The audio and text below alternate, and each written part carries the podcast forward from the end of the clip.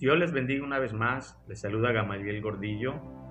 Estamos en este día del Señor, un día domingo te estoy saludando. Y qué bello es encontrarnos ahora para meditar en el capítulo 53 de Isaías. Y para mencionar algo, un capítulo muy importante, a mi parecer el capítulo central de todo el libro de Isaías. Recuerda leerlo en contexto de lo que vamos a platicar a continuación. De hecho, desde el capítulo 52, verso 13, se nos describe un personaje al cual se le llama el siervo. Y ese siervo es el Mesías, el Señor, nuestro Señor Jesucristo. Él será engrandecido y exaltado y será puesto en alto. La pregunta es, ¿por qué será engrandecido? ¿Qué fue lo que haría o qué fue lo que hizo para ser engrandecido. Aquí necesitamos comprender la esperanza del pueblo judío de su Salvador. El Mesías o Salvador para los judíos era un libertad, era un caudillo, era alguien que vendría a librarlos de ese cautiverio, de ese eh, dominio de otras naciones para hacerlos una nación libre y soberana para hacerlos alguien eh, que no estuvieran bajo el dominio de otras naciones.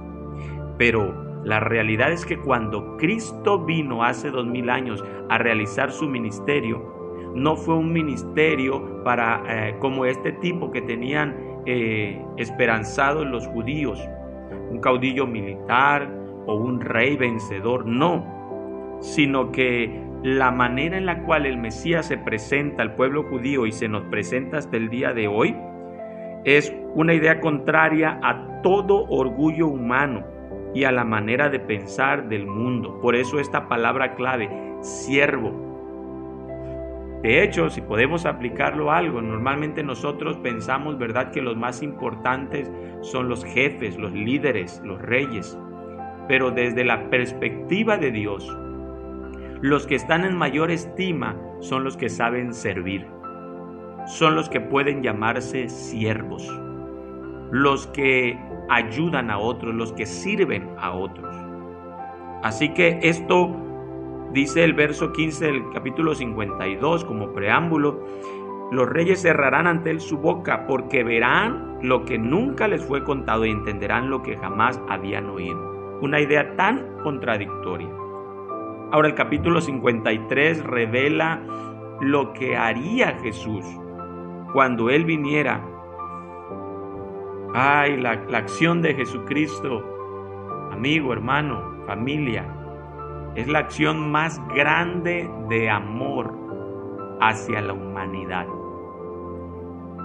Y lo, lo tan contradictorio es que ese grande amor fue rechazado, fue despreciado. ¿Por qué? Porque, como les decía, para la vista de los judíos, ellos no veían en Jesús a su Mesías, ya que esperaban a ese libertador, a ese rey glorioso, a ese caudillo. Así que ellos lo rechazaron y lo despreciaron. Tristemente, hasta el día de hoy sucede lo mismo. Algunos lo rechazan, otros lo desprecian. La pregunta es, ¿tú qué estás haciendo con Jesús? ¿Y tú en qué estima tienes a Jesús? Por eso dice el verso 3, fue despreciado y desechado entre los hombres. Fue un varón de dolores y muchas veces nosotros escondemos de Él el rostro, menospreciándolo y no estimándolo. Él, por el contrario, Él vino a sanarnos. Él vino a salvarnos. Él vino a dar su vida en sacrificio. Su sangre derramada en la cruz del Calvario es la que nos abrió el camino para entrar al Padre. Es a través de la cual nuestros pecados fueron pagados y nuestras eh, enfermedades son sanadas. Toda esa grande acción grande milagro hizo Jesús en la cruz, darnos salvación. Ahora, todos, dice el verso 6, nos hemos descarriado como ovejas. Y esa es una expresión que Isaías usa para referirse a cómo Israel se apartó del camino de Dios. Pero si vemos ahora Jesús, ahora que entendemos que Él es el Salvador, ahora que estamos dos mil años después de los judíos y todavía seguimos rechazándolo, creo que cometemos un pecado más grande que los de los israelitas en la antigüedad, quienes no pudieron ver lo que nosotros vemos. ¿Qué estás esperando para creer en tu Salvador Jesucristo? Aunque nos hayamos descarriado, él ha pagado nuestros pecados.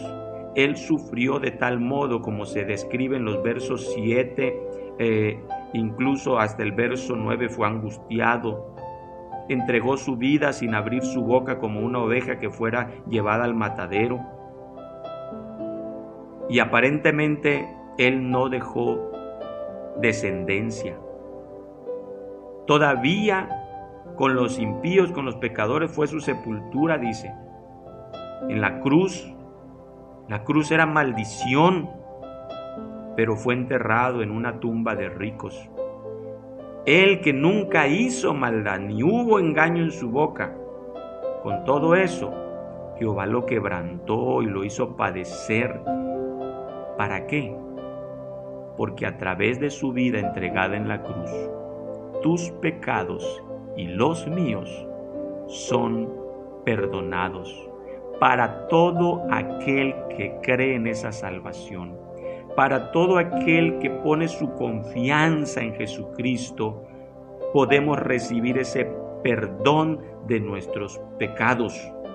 Y entonces en cada uno de los que creemos en Jesús para salvación y nos convertimos en hijos de Dios, ahí Él está viendo un linaje, una descendencia Ahí entonces nos estamos convirtiendo en la gran familia de creyentes, en la gran familia de Dios, que estamos siendo justificados, es decir, declarados justos, aunque no lo seamos aunque por nuestros actos, nuestras palabras, nuestros pensamientos somos pecadores, pero en el sacrificio de Cristo, ese sacrificio tan sufrido, tan, tan menospreciado por muchos, pero si tú lo aprecias, tú ahora eres considerado justo y familia de Dios al creer en Jesucristo y arrepentirte de tus pecados.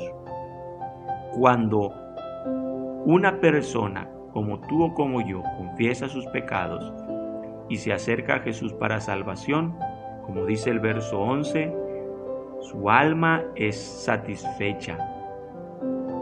Cada vez que un hombre, una mujer, un joven, un niño, con conciencia, se arrepiente de sus pecados y cree en Jesucristo, hay satisfacción en Cristo por su sacrificio. Así que, ¿qué esperas para responderle a Él?